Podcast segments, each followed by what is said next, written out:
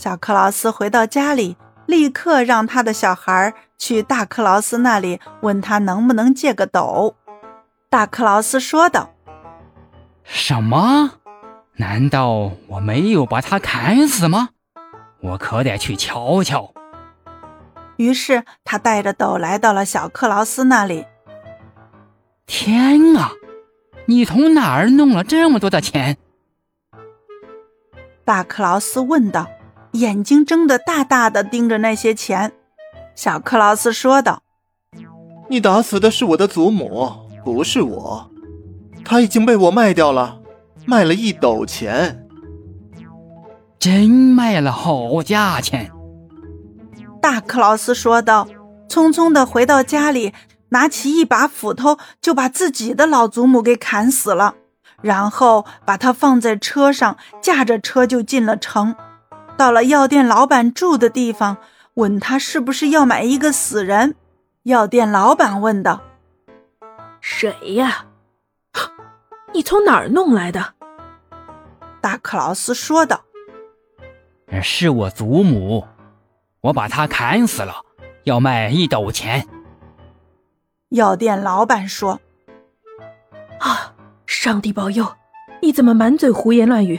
可千万别说这种话，你会掉脑袋的。”药店老板认真的对大克劳斯讲：“他干了多么可怕的坏事，是何等的坏人，他应该受到惩处。”于是大克劳斯害怕极了。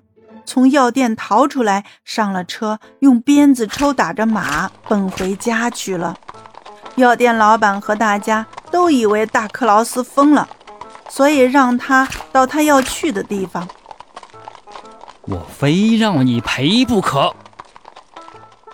当大克劳斯驾车到了大道上的时候，他这样说道：“他一到家，就拿了一条他能找到的大袋子。”走到小克劳斯那里，说道：“你又骗了我一回。第一回我把我的马都打死了，之后又是我的祖母，这全都怪你。不过你甭想再骗我了。”他抓住小克劳斯的腰，把他塞进袋子里，提着他的脖子，对他喊着：“这回我要把你淹死！”要走很长很长一段路才能来到河边，小克劳斯又不是那么好弄的。大道紧挨着教堂，教堂里正奏着风琴，里面的人唱得十分动听。大克劳斯把装着小克劳斯的袋子放在紧靠教堂门口的地方，想着进去先听一段赞歌再走。要知道，小克劳斯是逃不出来的。大家又都在教堂里，于是他便进去了。